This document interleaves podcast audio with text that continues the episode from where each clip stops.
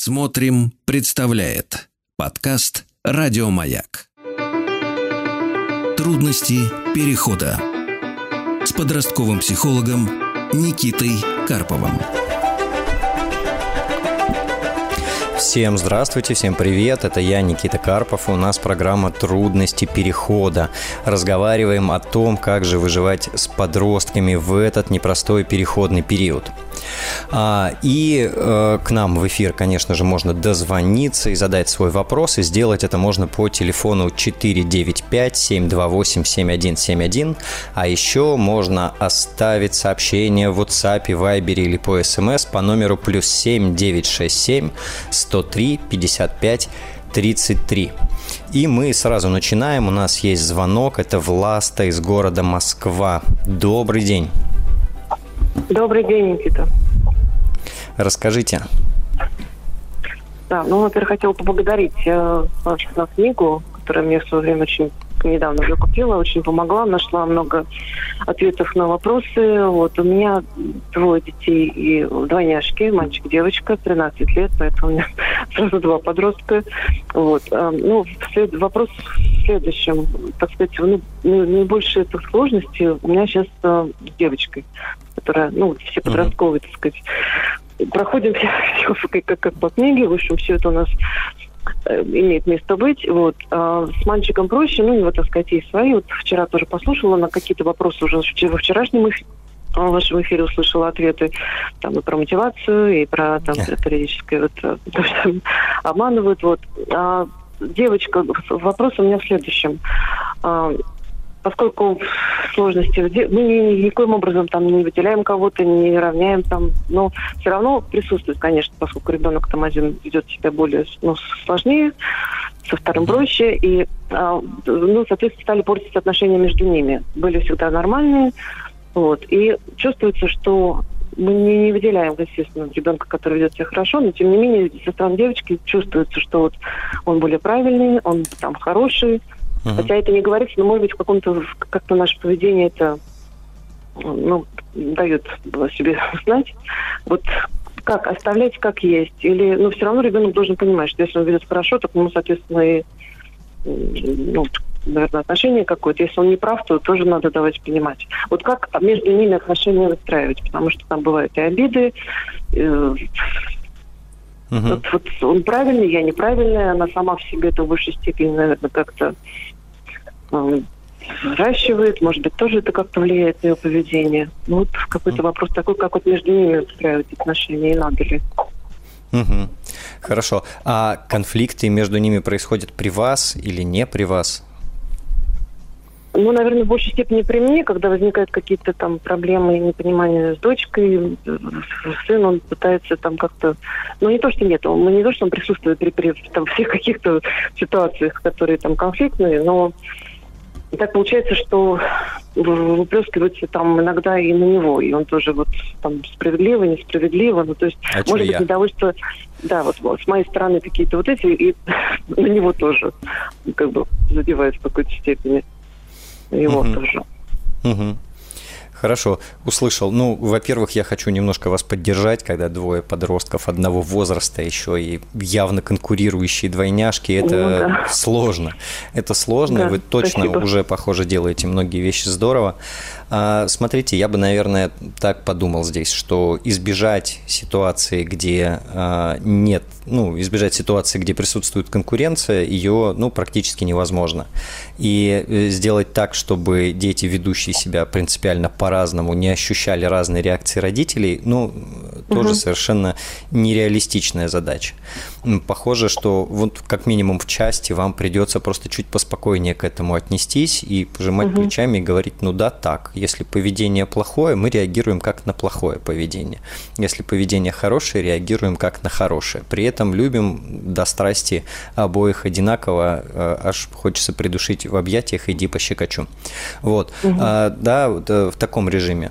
Может быть важный акцент, ну, раз вы много готовитесь и читаете литературы, наверняка об этом знаете, э, про то, что мы реагируем на поведение, мы прям можем это подчеркивать. Смотри, ты, золото мое, делаешь это и это, и я сержусь, когда ты делаешь это и это. Э, важно, да, не ты такая раз такая, а, а ты там мой угу. зайчик, а ты делаешь вот это, я на это поведение сержусь. Это важный да. акцент, мы отделяем в данном случае действия от э, ну, личности. Э, и чуть-чуть легче это переживается. А, иногда важно уделить внимание второму участнику, который хорошо себя ведет и тоже, наверное, от этого имеет свои бонусы и ощущает свою э, привилегированность. Э, здесь можно вообще выставлять границы, чтобы он не включался э, в ситуацию и не помогал вам, да, бывает да. такое, да, когда там условно, да. так, наверное, не надо говорить, но условно хорошие дети помогают воспитывать условно плохих детей. Вот этого не надо допускать, это не его задача, и можно честно говорить, слушай, мы разберемся, это мы родители, родители, угу. А, угу. да, здесь у каждого своя роль. Вот.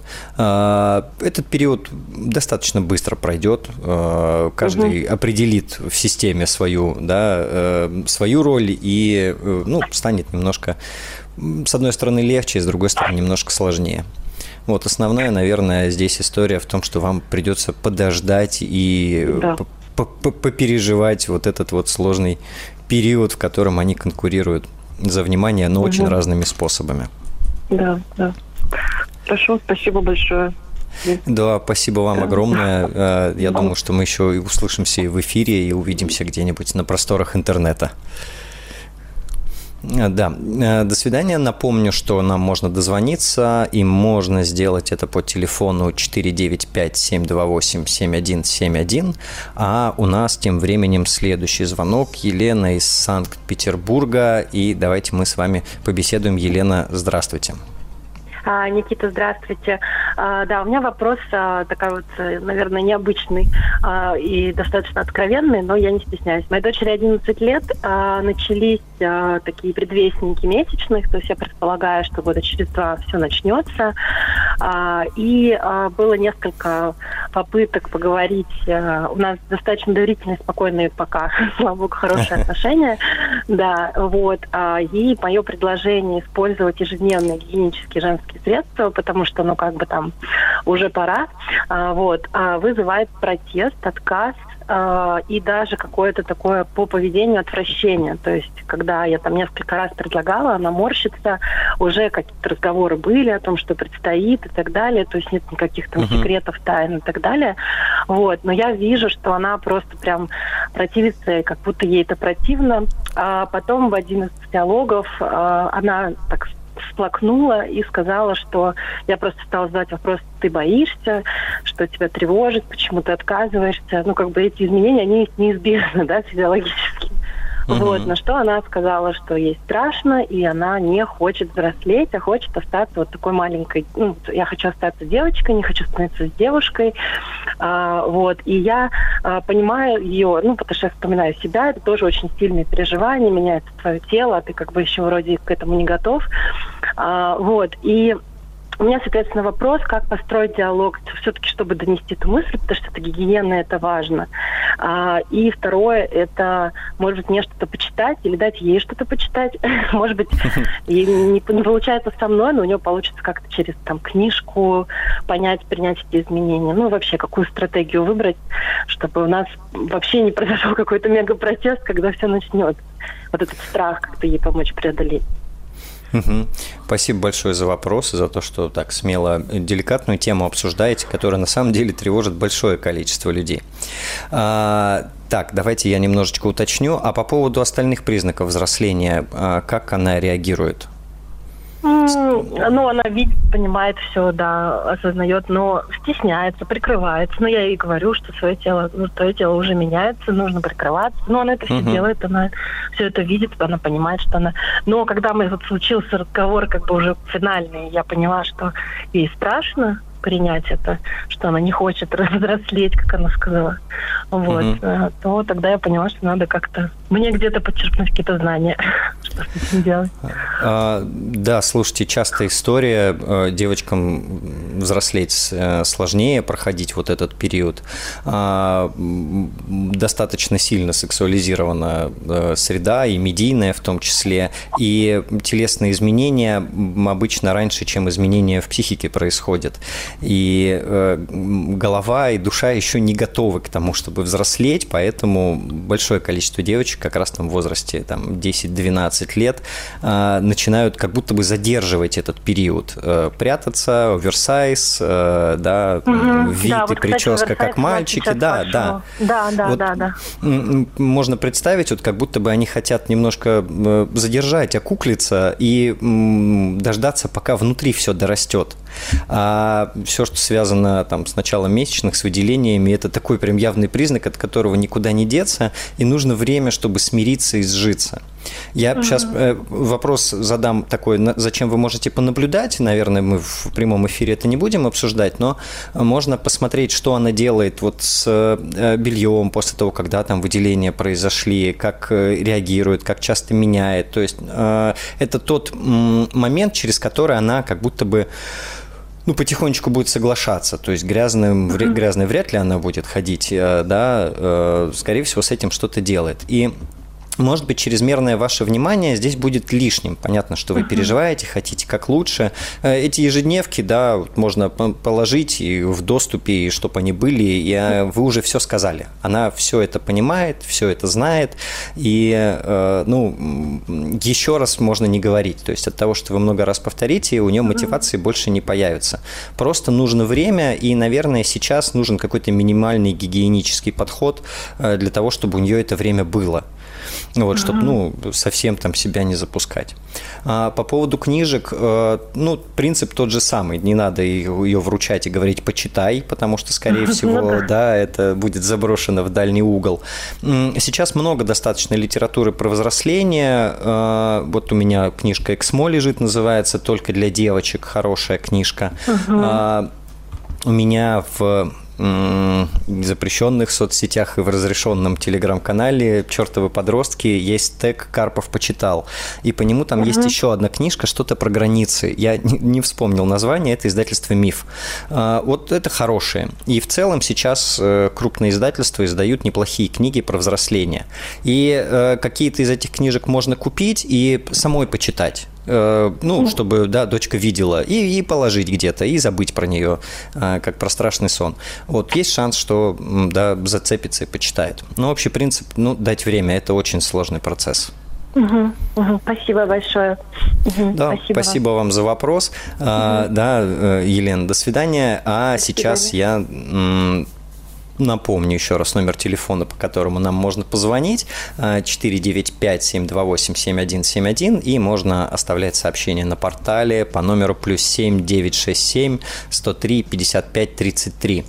И на следующий вопрос я отвечу, возьму его из э, тех вопросов, которые оставляли письменно на портале.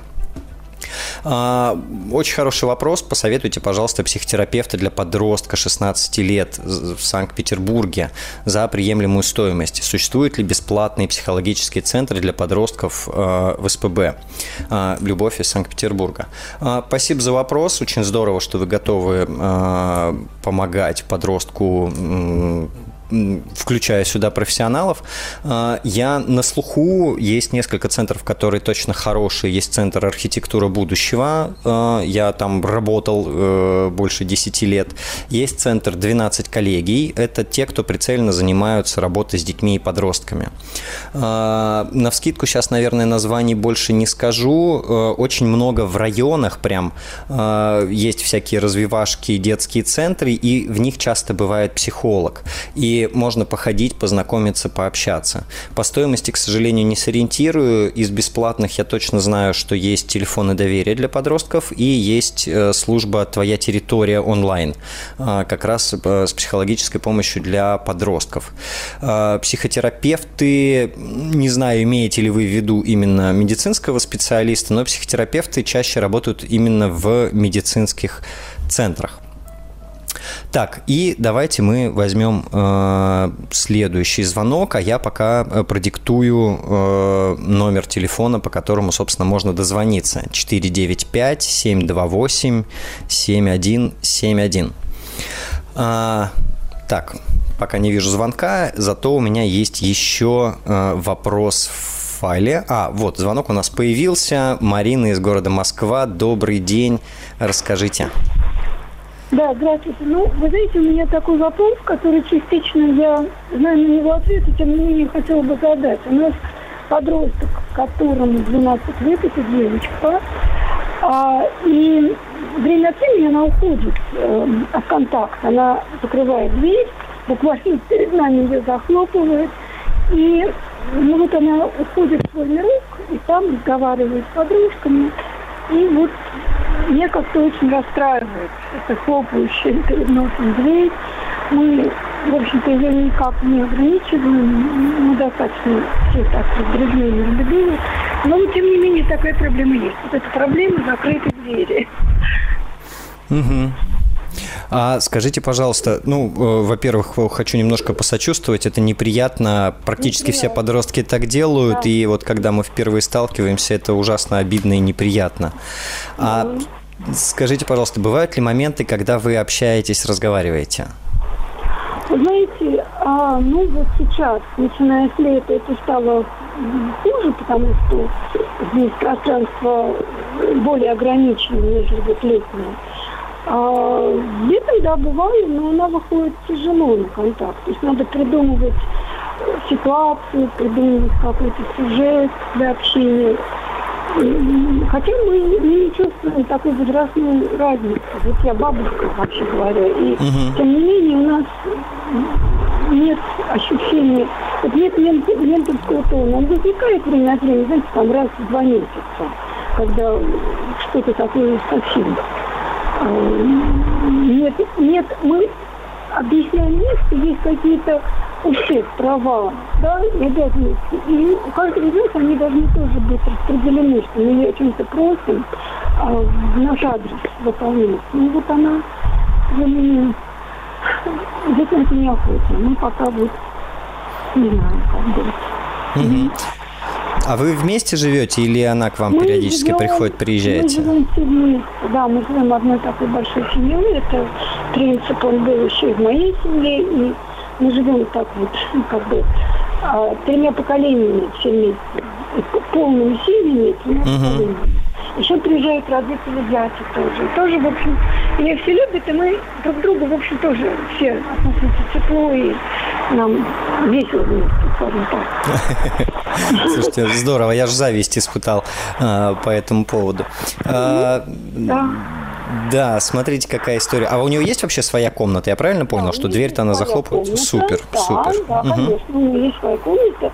Она там закрывается. Единственное, что вот конфигурация квартиры такова, что в этой комнате находятся не только ее вещи. То есть uh-huh. она достаточно большая, но время от времени, то есть мы договариваемся, надо войти, там что-то взять, родители туда заходят, да, там какие-то книги, какие-то вещи даже висят. Ну, она время от времени просит э, полностью все туда, но мы uh-huh. просто, к сожалению, не можем. У нас нет такой возможности вот абсолютно отрезать и оставить вот так там. Ну да, и тут, конечно, надо понимать, что каждый такой заход в комнату она, скорее всего, воспринимает как заход на ее территорию. И а, у подростков а, в этом возрасте, конечно, очень обострено ощущение своего вот пространства, территории, куда можно, куда нельзя. А, я надеюсь, что все стучатся, прежде чем а, зайти, да, и да, спрашивают, и ждут ответа. Вот сейчас много родителей стучатся, но далеко не все дожидаются ответа. А, смотрите, я, может быть, подсказку дам, может быть, э, Э, попробую помочь. Э, в этом возрасте основной мотив – это такой протест по отношению к родителям и к тем, кто находится сверху, тем, кто воспитывает. И у бабушек в этом смысле уникальная ситуация. У вас есть шанс э, выступить в другой роли. Не заниматься родительскими функциями, не заниматься воспитанием, а заниматься исключительно взаимодействием и общением. Ну, мама ж есть, пусть мама и разгребает. Вот, всякие сложные моменты. А вы можете на себя это не брать, ну или брать меньше, по крайней мере, а то время, которое у вас для общения есть, тратить исключительно на разговоры о приятном и на то, чтобы с удовольствием это совместное время провести. Вот я бы понаблюдал за таким балансом, когда вы воспитываете, а когда проводите время в удовольствие, и у вас много шансов провести это время в радость. Спасибо вам большое за вопрос. Мы э, прерываемся на новости и встретимся с вами через несколько минут.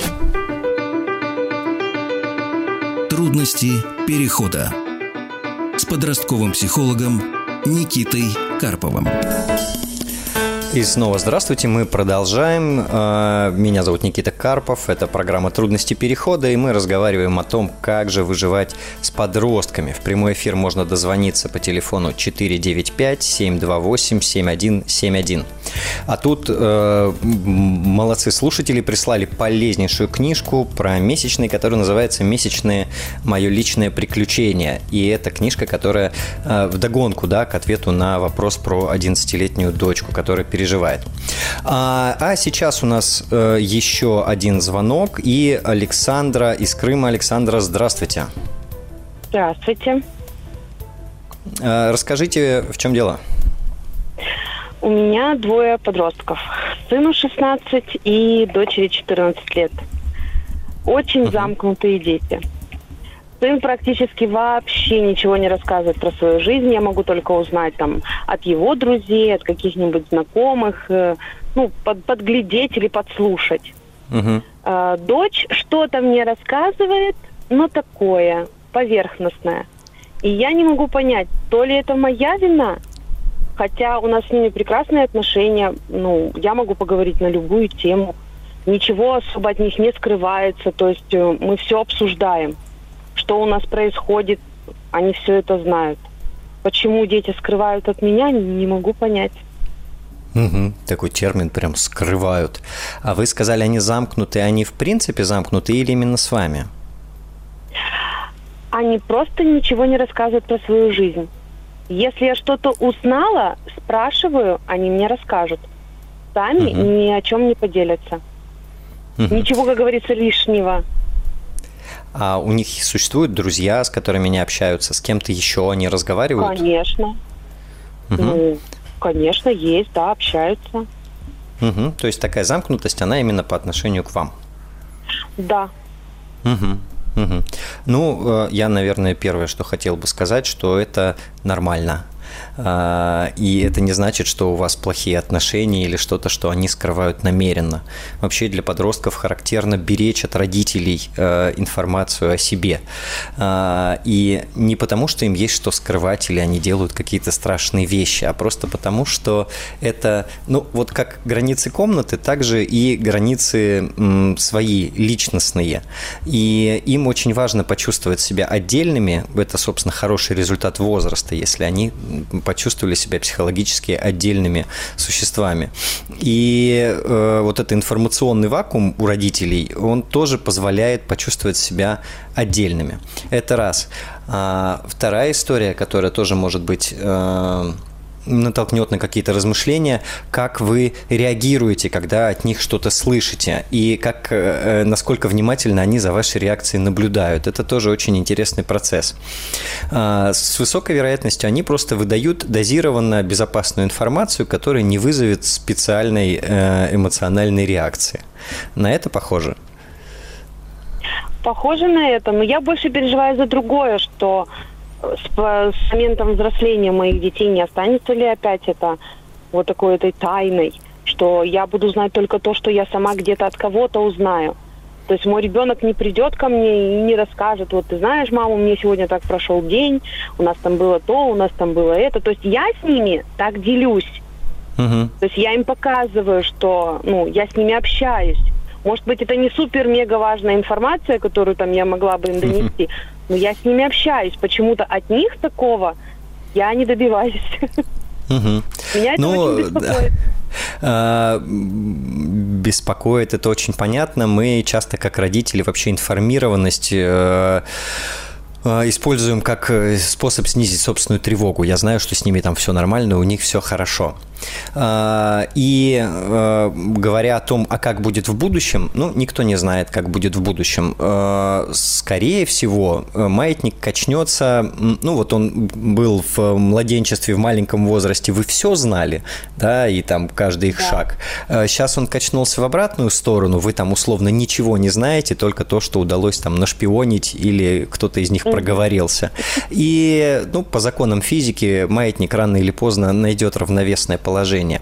И э, мы можем поспособствовать тому, чтобы в будущем все было погармоничнее, тем, что снизим давление, э, тем, чтобы наш интерес и готовность общаться не выглядел как допрос. И если мы задаем вопрос, как прошел день, здорово, если мы задаем его Э, без так, тревоги и внутреннего напряжения, потому что дети на это и подростки сразу начинают реагировать. Э, попробуйте немножечко дать времени э, на то, чтобы маятник вернулся обратно. Наша такая в данном случае родительская позиция – это «я готова пообщаться, мне интересно, но я не давлю». Вот. И э, спустя время это даст свои плоды, э, хотя я понимаю, что сейчас это может быть немного тревожно. Хорошо, спасибо большое. Спасибо вам большое за вопрос. А, и напоминаю, что к нам можно дозвониться и сделать это по телефону 495-728-7171. И у нас следующий звонок. У нас Полина, э, Германия. А, здравствуйте, Никита. Полина, здравствуйте. Добрый день. А, у меня а, вопрос по поводу моего личного поведения. А, двое детей, дочь 13 лет, сын 14. Проблемы очень большие были с дочерью, суицид в феврале, попытка суицида.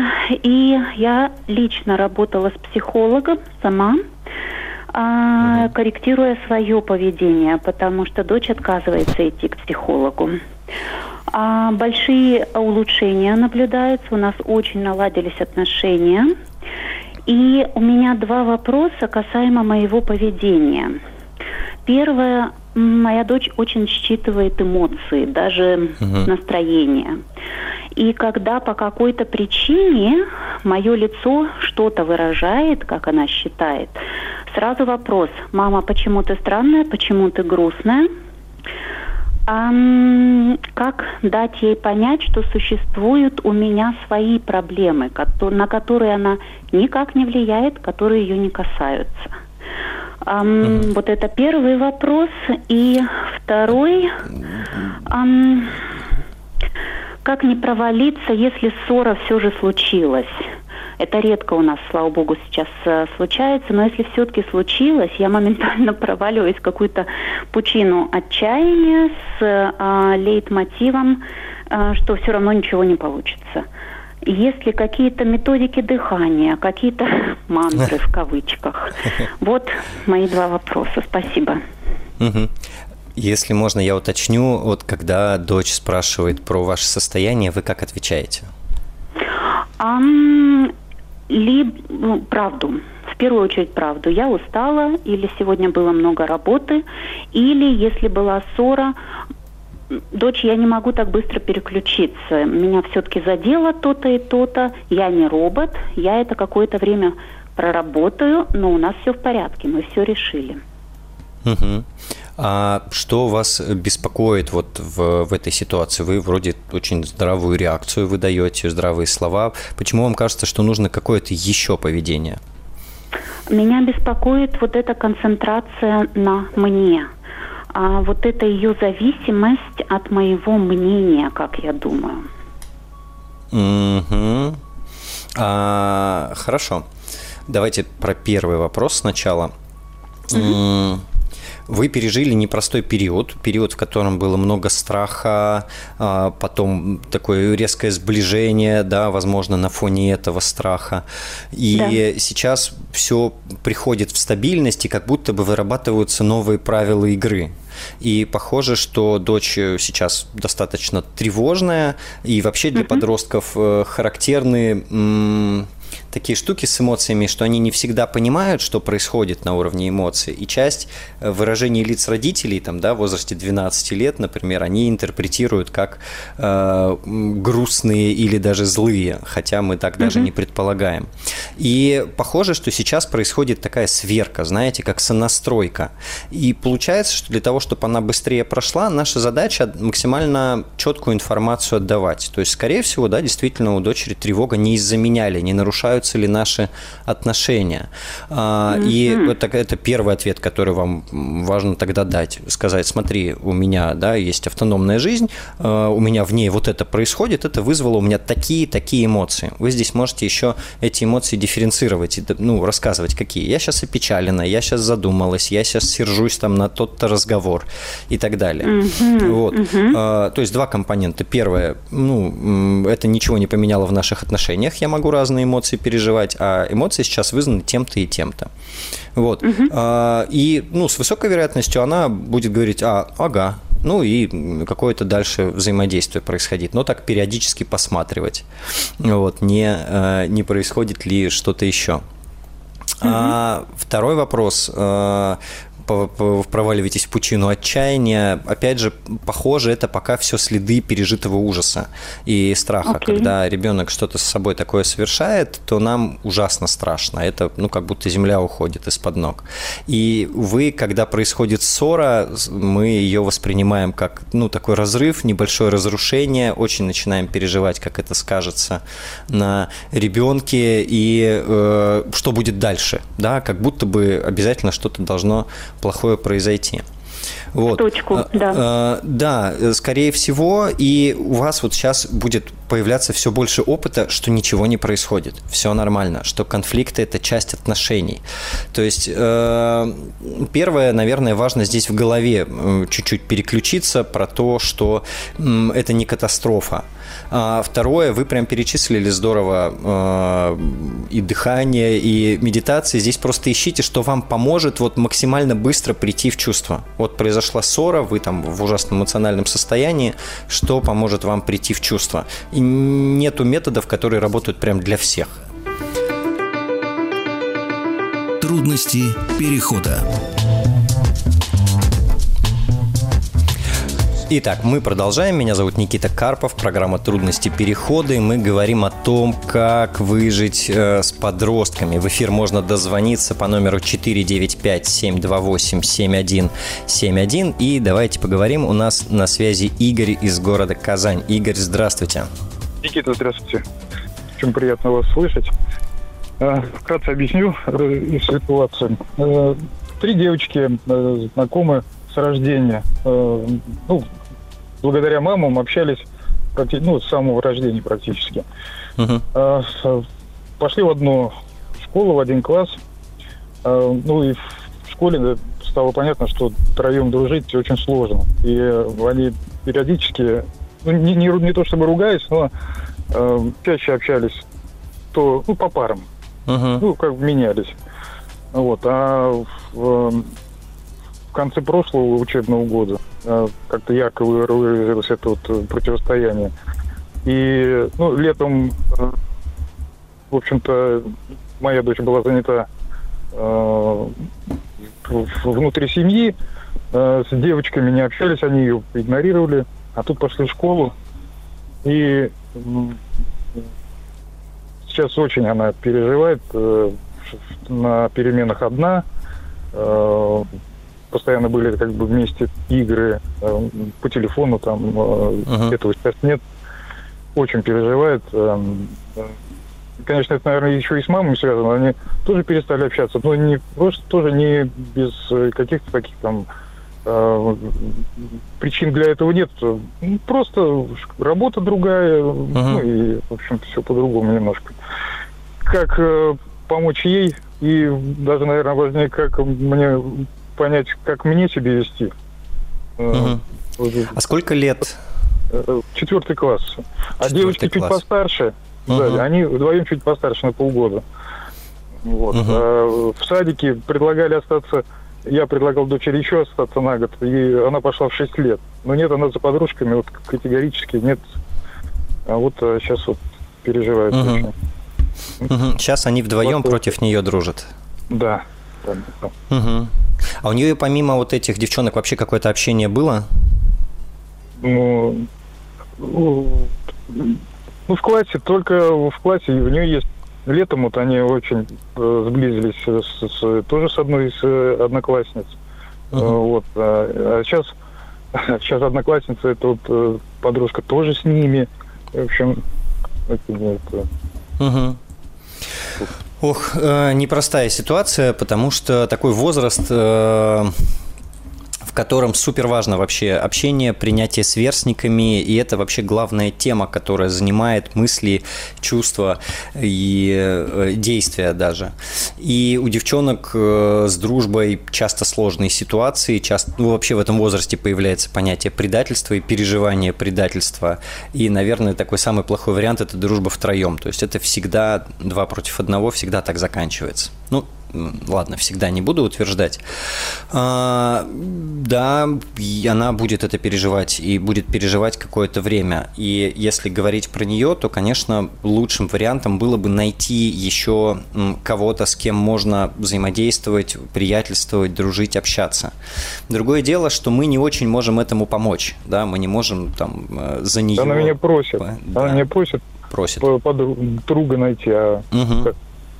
Вот это, кстати, очень крутая история, потому что вот мы что можем, родители, да, такие м, властители происходящего, мы можем создавать возможности. И тогда, получается, наша задача посоздавать возможности, в которых она будет побольше пересекаться со сверстниками. Это лагеря, это кружки, это мероприятия, это клубы по интересам. Казань большой город, там наверняка э, все это есть и, и много чего происходит. И наша задача тогда получается посоздавать возможности, если вот мы говорим про те действия, которые мы непосредственно можем произвести, вот чтобы ей помочь. А еще, как родители, ну, папам, может быть, это дается чуть сложнее, хотя папы разные, а наша задача помочь им все эти переживания ну, переработать, наверное. Во-первых, выслушать, да, пожалеть, поддержать, а потом задать вопрос, а как бы хотелось, а что получилось, а что там другие. То есть а, помочь начать смотреть на ситуацию там шире, может быть, гибче, понаблюдать, а кто еще, да, с кем можно было бы общаться. А, ну, не напрямую, да, получается, мы как будто бы ей помогаем приобрести ресурс для того, чтобы дальше самой идти и э, решать сложности сообщения.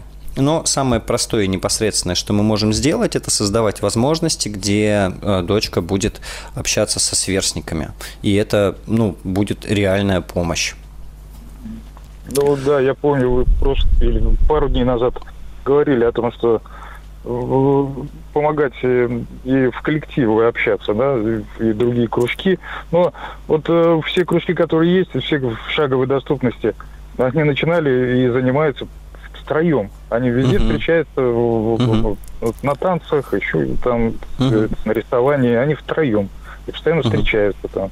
Поменять кружки, а, вроде бы ей нравится. Смотрите, тут вопрос же приоритетов э, можно добавить. Это может быть не кружок, это может быть какое-то мероприятие, которое происходит для ребят вот этого возраста. То есть не, там, не два раза в неделю мы ездим на другой край города, да, а на выходной вот куда-то. Вот. Э, здесь, по, по сути, это уже техническая получается задача, понятно, да, как нам вот это реализовать. Но направление, да, верное, и, может быть, э, есть не хуже кружки танцев, но да, мы там берем на себя проблемы с логистикой, получается. И вот это наш э, такой родительский крест, наш вклад, по большому счету, в то, чтобы у нее появилась возможность общаться. А, ну и да, возвращаясь к этому, слушать и после того, как эмоции спали, помогать размышлять, помогать думать о том, как это могло бы еще сложиться. Но точно еще пара лет драм у вас предстоит, и, а потом еще туда добавятся драмы, связанные с личными отношениями. А, да, поддержал я вас, я думаю. Спасибо огромное. Да, очень всегда приятно, пап, слышать. Спасибо вам огромное за вопрос. И мы прерываемся на а, рекламу и новости. Трудности перехода с подростковым психологом Никитой Карповым. Итак, снова всем здравствуйте. Меня зовут Никита Карпов, и у нас программа «Трудности перехода» про то, как выжить с подростками и поменьше тратиться на новопосит и винишко. И э, давайте поразговариваем. И у нас на связи Ксения из Фрязина. Ксения, здравствуйте. Добрый вечер, Никита. У меня вопрос. А, у меня дочь 13 лет. В принципе, у нас с ней достаточно доверительные отношения. Но так получилось, что она все время просит меня аргументировать а, к ней э, э, какие-либо просьбы. Э, то бишь, это может быть, э, пожалуйста, не ешь на диване, ты его испачкаешь. Э, я на тарелке. Э, или, пожалуйста, уже пора закрывать компьютер. Мама, я просто, я же работаю, я занята каким-то важным делом. И я закончу, я ведь должна закончить. И получается, что ее аргументы более весомые, и она мне практически... Да, то есть, а у меня ступор. Э, что я должна аргументировать? Я же родитель. И если я сказала, значит, э, так и необходимо сделать, потому что я просила тебя уже не первый раз.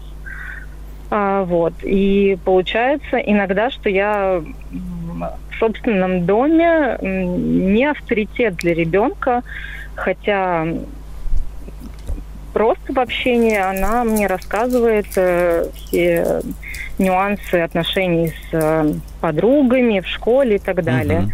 Но в собственном доме я уже, получается, не хозяйка. хозяин, да, и с отцом у нее таких проблем нет. Но получается, что это проблема родителя, который вот который чаще что-то просит.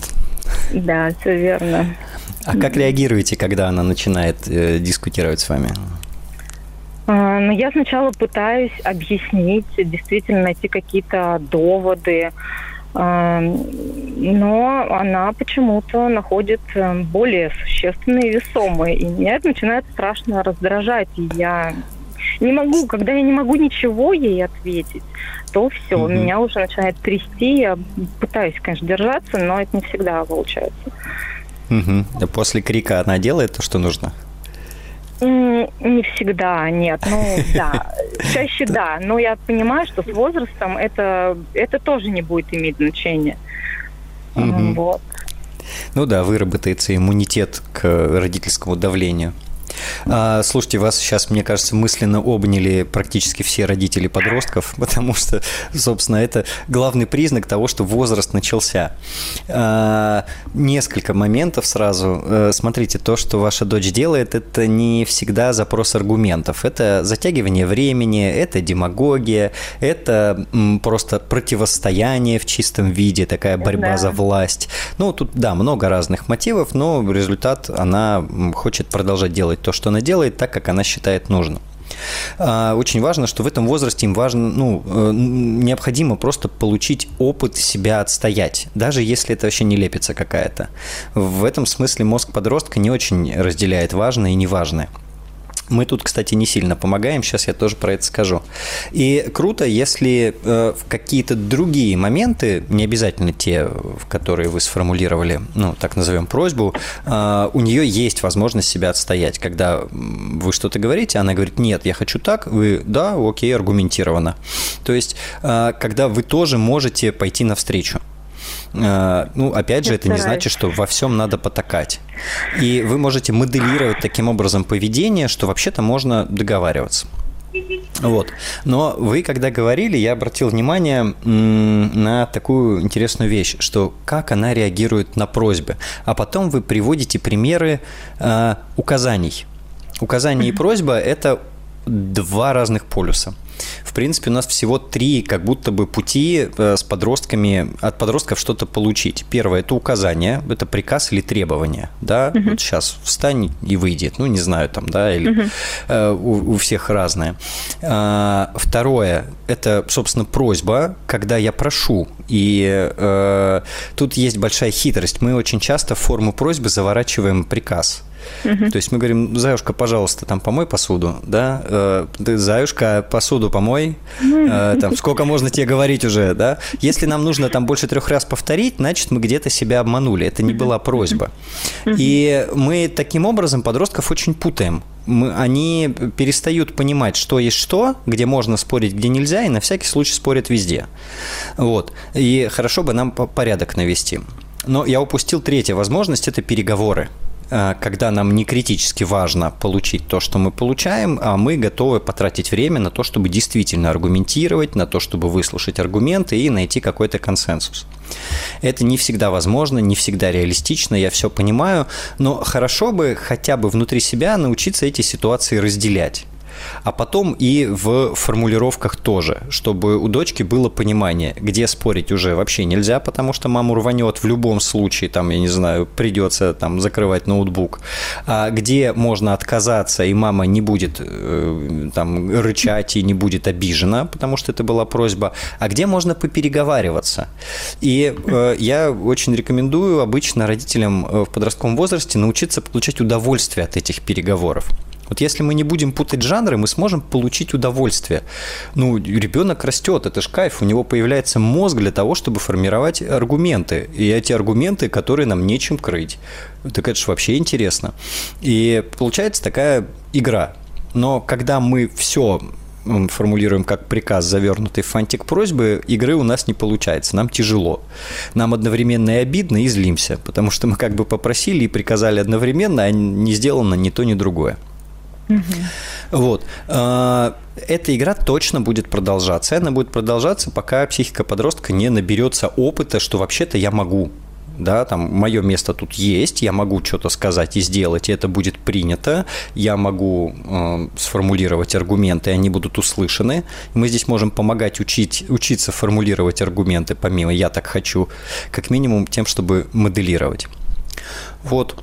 Я вам искренне желаю начать от этого получать удовольствие, тем более в остальном у вас хорошо и есть отношения, и это очень крутая база для того, чтобы э, сложные ситуации решать.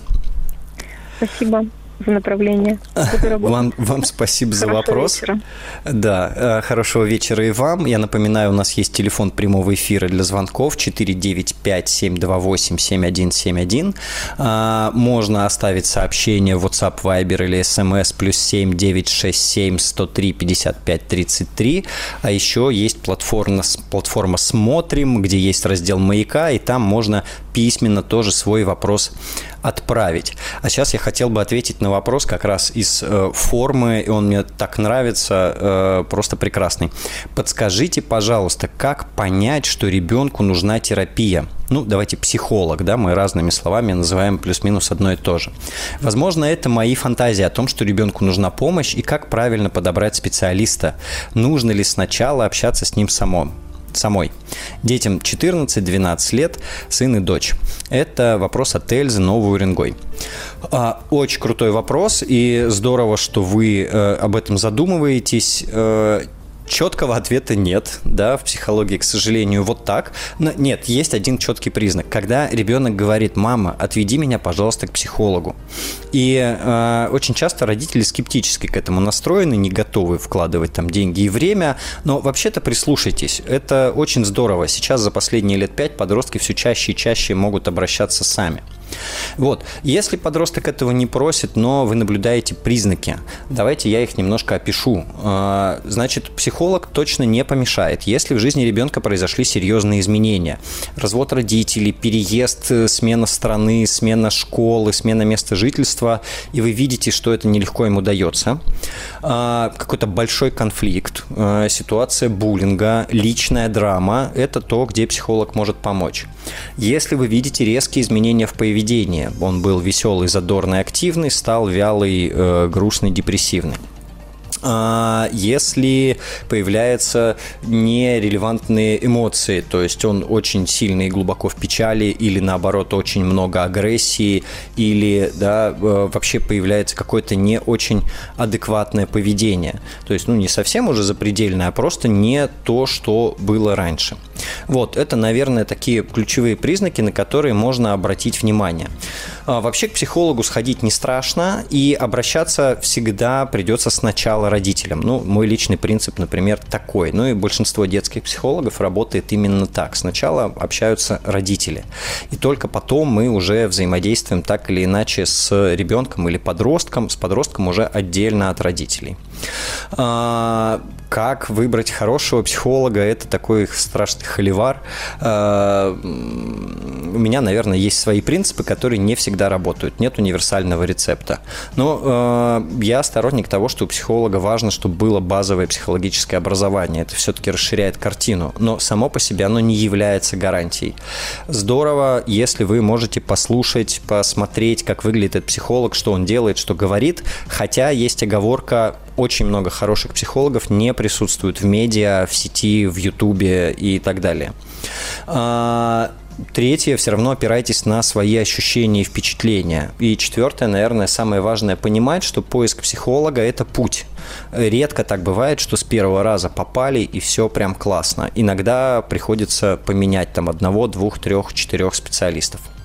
Спасибо вам за этот вопрос. Я за то, чтобы психология все больше проникала в жизнь людей, и мы все чаще могли помогать.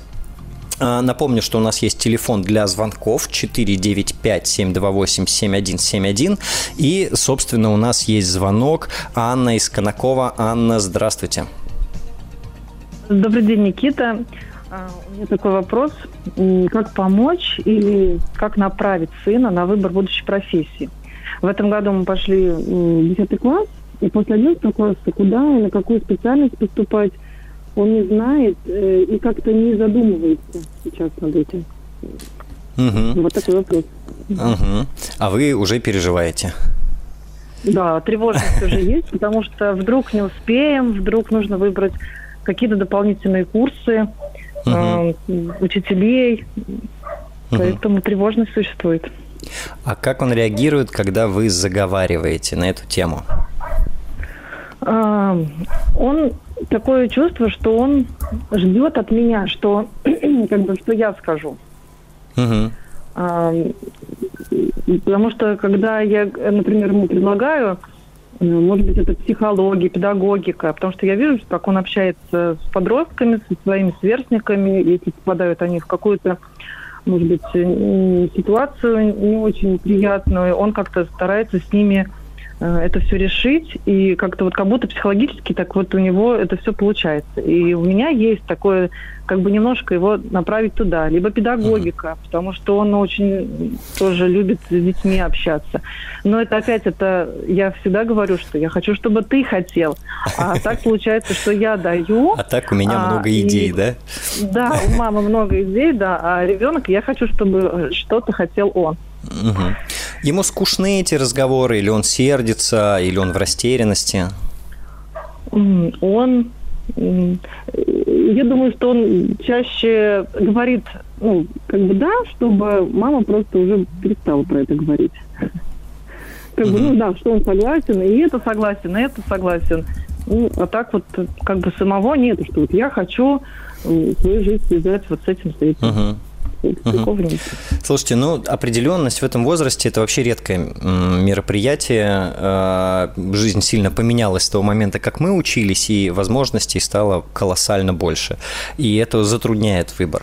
А, как можно помочь? А, ну, безусловно, вы часть из этого уже точно делаете, вы с ним разговариваете, задаете ему вопросы.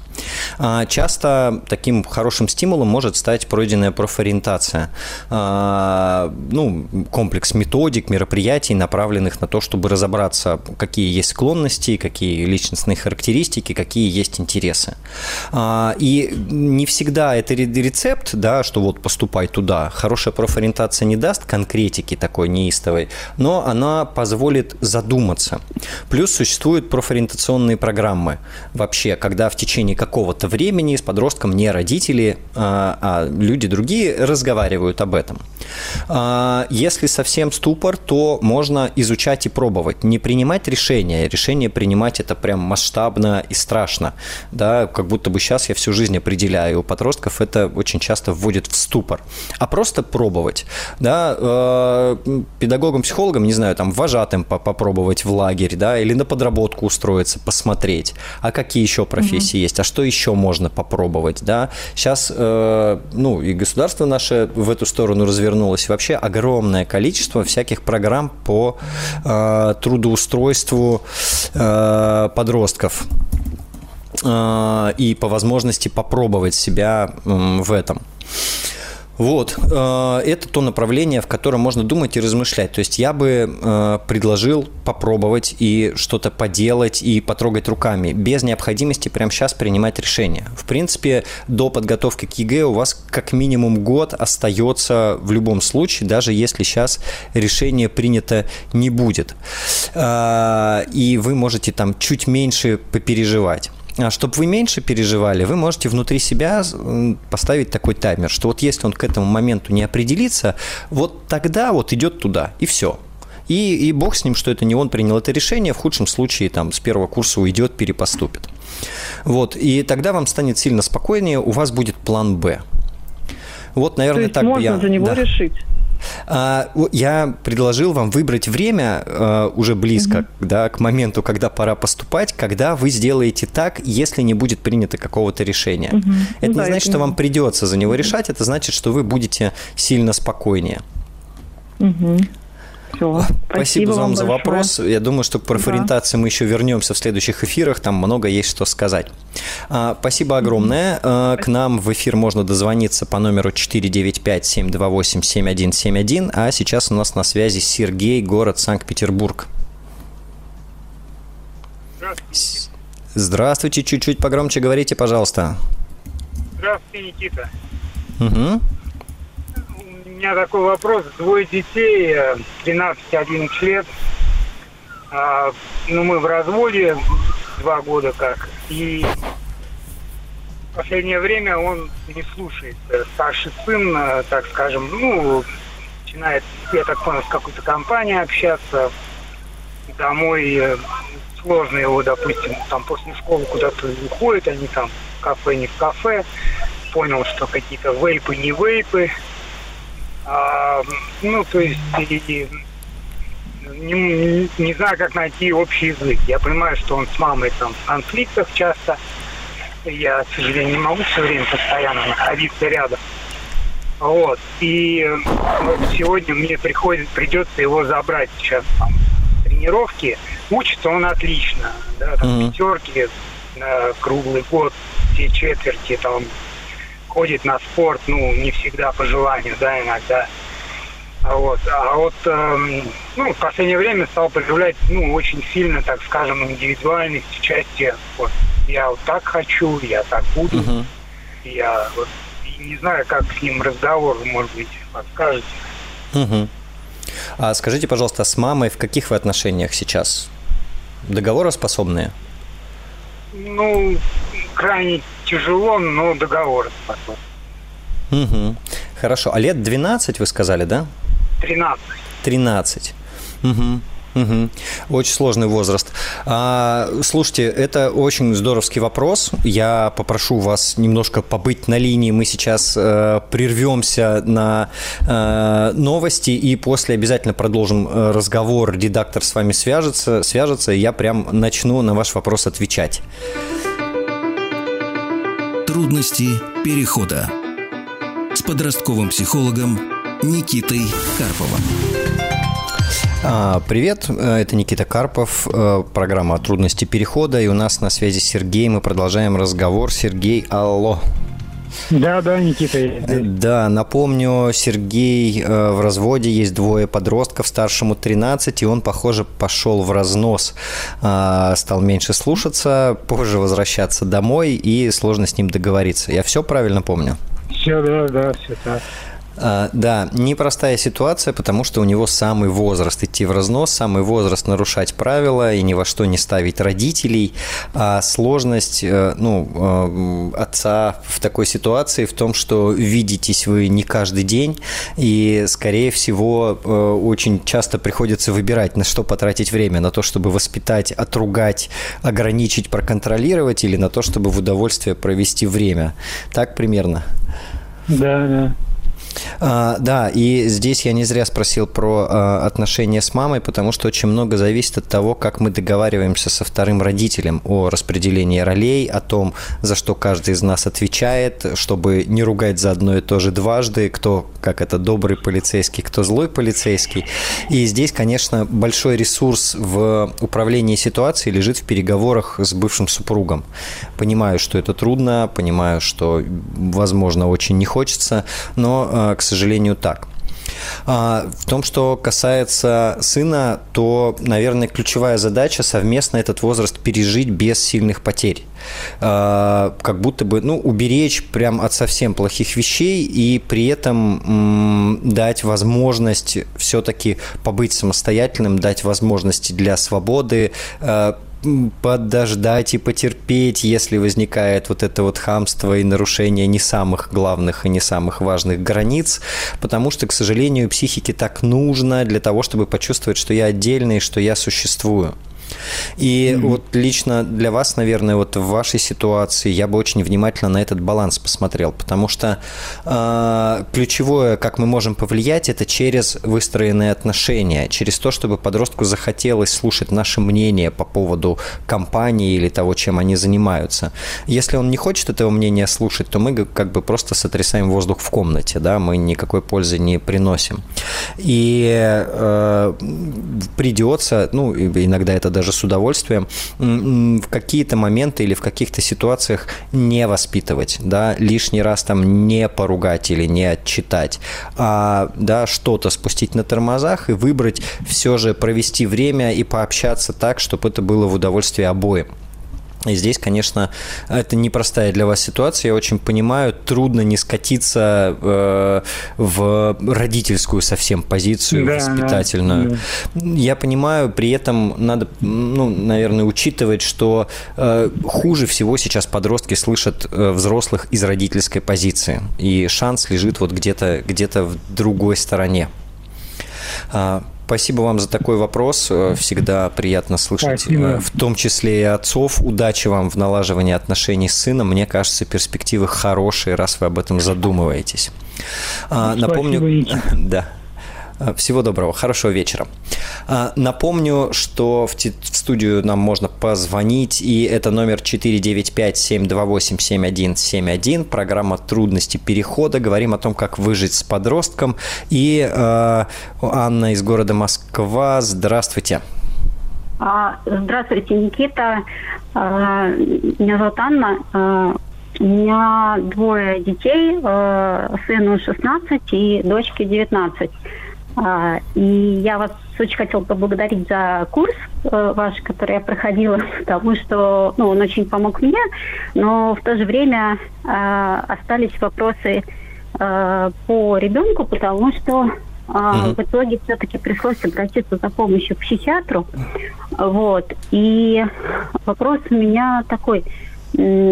Как вот вы э, понимаете, на какие, на что ориентируетесь во время консультации, э, что ребенок, вот, что, что это не просто подростковый возраст, да, условно он там перерастет, и маме надо пойти отдохнуть, а что это действительно как бы такая проблема, которую он сам не вывозит, и ему нужна уже медикаментозная э, поддержка, и, грубо говоря, это не ваш, не ваш клиент, потому что психологи, к которым мы обращались, они вот говорили, что ну это же подросток, вот вы понимаете, у него вот так, оказалось, что э, все было ну, глубже намного. А, очень широко задан вопрос, да, очень много разнообразных проявлений. А, может быть, вы уточните, о каких именно речь? А, ну вот э, если на нашем э, примере, вот, например, моего сына, у него была подростковая депрессия, uh-huh. вот, э, которая выражалась в том, что он э, много спал, не хотел там, общаться, не хотел. Ну, либо все то же самое, как у обычных подростков, там, да, не uh-huh. хотел в комнате выходить, не хотел разговаривать, агрессивно так достаточно от, отвечал резко. Ну, вроде бы все уписывается вот в, в этот возраст. Вот. А потом, э, на самом деле, ребенок сам сказал, что мама, отведи-ка меня к психиатру лучше. Угу. Вот, потому что Какой вот сознательный. Эти да, вот эти все разговоры, они мне совершенно не, не помогают. Мне кажется, мне пора уже пить таблетки. Угу. И угу. действительно это так и оказалось. Вот, и психиатр, собственно, и сказал, что вот э, конкретно вот в его случае само бы не прошло, а ну, могло бы завести каким-то более таким серьезным уже проблемам. Угу. А, смотрите, да, начну отвечать. Спасибо большое за вопрос. Э, стигматизация обращения к психиатрам такая масштабная да. присутствует, как раньше к психологам. А я сторонник того, что это точно не вредно. Если есть предположение, если есть подозрение, лучше сходить и лишний раз порадоваться, что все в порядке, или вовремя заметить, если что-то не так а, подростковое депрессивное состояние, с одной стороны, оно для подростков характерно, вообще такое дисфорическое, мрачно-злобное, отсутствие сил. Это правда, и это может не быть диагнозом, и отличить э, непросто. Э, и ну, не, не все психологи действительно могут это сделать. Давайте я впрямую на ваш вопрос отвечу, как я э, обращаю на это внимание. Э, не могу гарантировать, что я в 100% случаях вижу. Э, во-первых, я общаюсь и с родителем, и с подростком, и часто я слышу сомнения, подозрения, описания ситуации со стороны родителей. И один из признаков на самом деле это когда родители говорят, слушайте, а не пора ли, да, вот посмотрите. То есть если уже у родителей закрадываются подозрения, то здесь важно посмотреть попристальнее. Это раз. А, второе. Если мы говорим как раз про депрессивные эпизоды, я задаю несколько вопросов. Во-первых, я действительно спрашиваю, как ест, как спит. Есть характерные признаки для депрессии, вот связанные с нарушением сна, с нарушением питания. А, если они есть, это раз такой звоночек, да, э, что-то происходит. Почти все подростки стараются попозже ложиться, но там, например, один из явных маркеров э, наличия депрессивного состояния – это при этом ранние подъемы, что для подростков как раз не характерно. А, а, следующее, наверное, чем я интересуюсь, вообще радуется ли жизни? Бывают ли моменты, когда хорошее настроение? Чаще всего это происходит. То есть подросток мрачный только дома, а с друзьями или с телефоном он вполне себе веселится. То есть само по себе это не гарантирует отсутствие депрессии, но это уже, наверное, плюс-минус хорошо. Если таких моментов нет и подросток все время подавлен, это второй такой очень важный звонок. Ну и третий вообще, что с силами, что с энергией, что со стремлением к деятельности, деятельности. А, депрессия, она характеризуется таким упадком энергии и упадком мотивации вообще ко всему, даже к тому, что раньше было интересно. если какое-то количество признаков набирается, я перестраховщик, да, я говорю, что давайте вы сходите к психиатру и убедитесь, да, в худшем случае потратите время, вот, или время и деньги, если это частный психиатр. А, но в лучшем случае окажется, что мы вовремя поймали ситуацию и можно начать ее исправлять, потому что есть такой миф, что с депрессией можно справиться просто разговорами. Если это депрессия, если действительно диагноз, просто разговоры не помогут, потому что для работы с психологом тоже нужны силы, да, там простой пример, что есть какое-нибудь задание что-то делать, э, но для этого тоже надо каким-то образом собраться. Спасибо а, вам большое за вопрос, да. Спасибо, спасибо большое. У меня еще, конечно, много вопросов, но следующий эфир. Да, хорошо, звоните обязательно, буду очень рад вас услышать. А, да. Ну, э, удачи вам с тем, что у вас происходит. А, спасибо. Нет. А, спасибо, до свидания.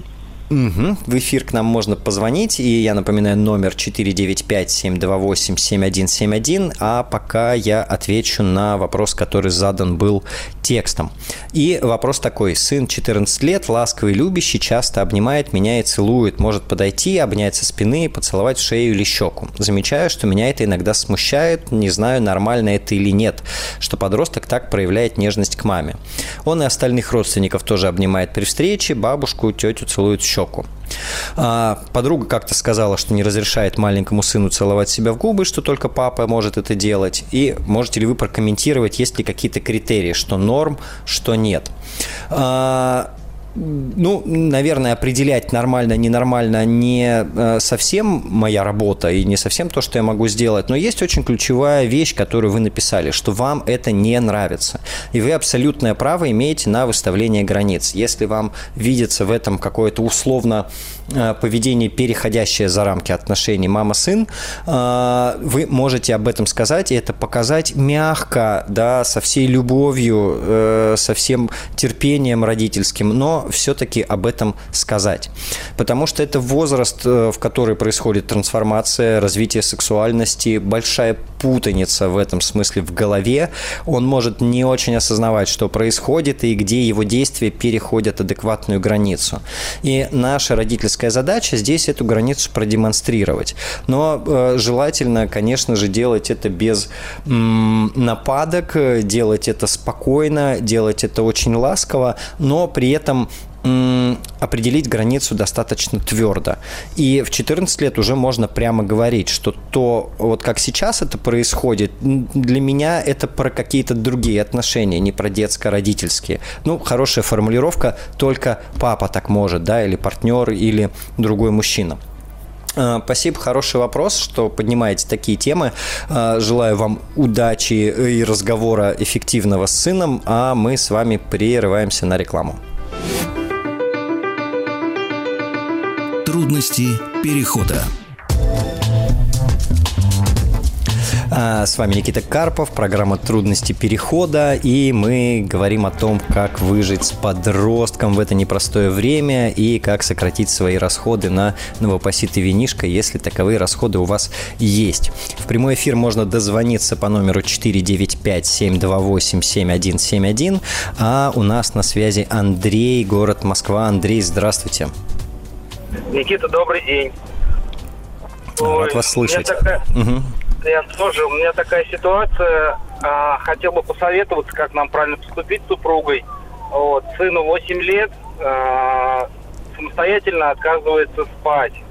Все приходит к нам ночью, ну, соответственно, и мы не высыпаемся. Ну, и вот у нас беготня такая, там, 2-3 раза за ночь мы либо к нему возвращаемся, его там присыпаем, потом уходим, либо он у нас остается. Но вот никак мы не можем с ним совладать в, это, в этой ситуации.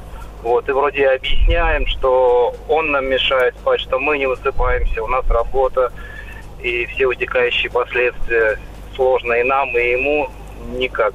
Убедить его не можем. А, посоветуйте, как поступать в данной ситуации. Наверное, а это не... распространенная ситуация. Он не может вот, заснуть?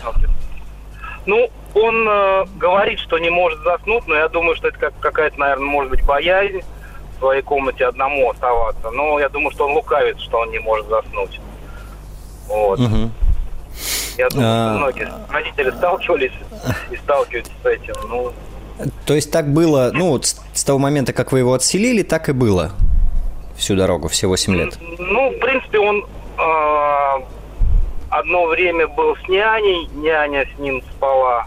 Угу. Вот. Сейчас э, он самостоятельно, у него комната, да, мы отдельно, он отдельно. Угу.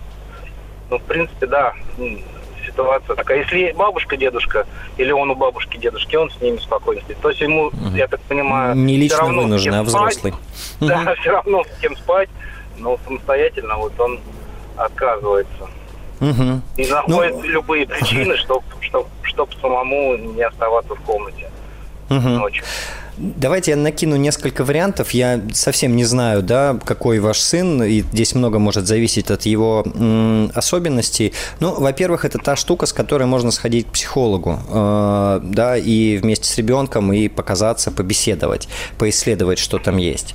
Э, вторая история, здесь можно посмотреть в сторону того, как ему в комнате, как ему в своей кровати, что-то добавить, чтобы там было классное, интересное, сделанное, как он хочет, чтобы э, в эту же же кассу, наверное, идут какие-то ритуалы э, перед тем, как укладываться. Э, там может быть в основе лежать действительно страхи, и э, через ритуалы, через э, всяких там защитников и зверушек мы тоже это можем решить. А здесь, может быть, посмотреть в направлении более четкого выстраивания границ. Как вот, да, с малышами, когда их отселяют в отдельную кроватку, что мы, ну, не то, что мы там не подходим, пока он плачет, да, мы подходим, мы его успокаиваем, мы помогаем ему заснуть и уходим обратно. И там это занимает достаточно достаточно там э, большое количество дней, может быть, несколько недель, но постепенно вот этот период, пока он спит сам у себя, он все удлиняется, удлиняется, удлиняется. И тут э, от вас, конечно, важна последовательность и э, устойчивость. Вот, наверное, вот в этих трех направлениях я бы размышлял. Э, попробуйте, и я, конечно, искренне желаю здесь вам удачи. То есть приходить к нему присыпать его ночью опять и уходить, да? И... Ну, главная же задача, чтобы он делать. спал в комнате. Угу. Ну, мы так и делаем, в принципе. Но никаких успехов в этом нет. Все равно, если он просыпается ночью, он все равно бежит к нам.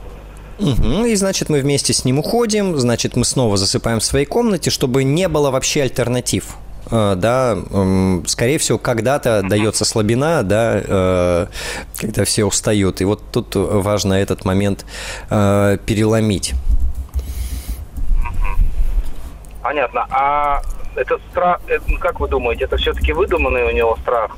Или, ну, просто он привык, что ему комфортно, что с ним кто-то спит? Или действительно может быть страх какой-то, ну, ну, у него внутренний, что он там один остается. Или... Вот здесь мне, к сожалению, очень сложно сказать. Здесь как раз важно посмотреть на ребенка и поговорить с ним. И это то, с чем можно сходить к детскому психологу. Это вообще не страшно и небольшая проблема. Хорошо, будем тогда пытаться этот вопрос решить со специалистом уже непосредственно, чтобы он и нас изучил, а ребенка более подробно. Наверное, да? да, да, здесь э, могут быть разные причины, и здесь важно поисследовать. Андрей, спасибо за, вам за вопрос. Сегодня Хорошо, прям да. половина звонящих это папы, это очень круто. У нас остается очень мало времени, и э, я пока отвечу на вопрос из э, сообщений. Э, сыну 12 лет, э, в очередной раз хочет бросить плавание, начиная лет с 6-7, э, видов спорта перепробовано немало, и везде без желания особого энтузиазма, и уже не хватает аргументов. Как можно донести важность спорта и важность довести до конца? Большая часть одноклассников после школы только в компьютере и телефоне. Яна из города Москва спрашивает. Судя по последней фразе, как раз в этом и есть э, переживание и страх, что он будет, как большинство, в компьютере и в телефоне. Смотрите, я бы, наверное, э, в данном случае разделил э, наличие спорта и необходимость доводить до конца. А то вы в одну корзину складываете очень много своих собственных ожиданий, и это может быть тяжеловато. А, если есть э, главная задача, чтобы ребенок регулярно занимался спортом, мы так и говорим, дружочек, как хочешь, любой по твоему выбору, но спорт в твоей жизни присутствует там два раза в неделю. Спорт, там творчество, что-то еще. Ну, э, в зависимости от того, на чем вы настаиваете. А дальше 12 лет – это прекрасная возможность попробовать пробовать много разного. И я бы по этому поводу не боялся и не переживал. Гораздо важнее найти, что меня зацепит, что меня зажжет, что меня заинтересует, а, и я захочу прилагать к этому усилия, чем научиться выполнять неприятные, скучные действия только потому, что надо закончить. Вот, ну, наверное, я сейчас сужу с точки зрения психики, может быть, не столько с точки зрения будущих скучных взрослых задач. Поэтому пробуйте еще еще варианты, ищите спорт, который его зацепит, и определитесь, что для вас важнее в данном случае, чтобы спорт был или чтобы доводить до конца. Спасибо вам за вопросы. На этой неделе мы с вами прощаемся. С вами был Никита Карпов и программа «Трудности перехода». Выживаем с подростками вместе. Увидимся, услышимся на следующей неделе во вторник в 17.00 на «Маяке». Всем отличного вечера и отличной недели. Еще больше подкастов «Маяка» насмотрим.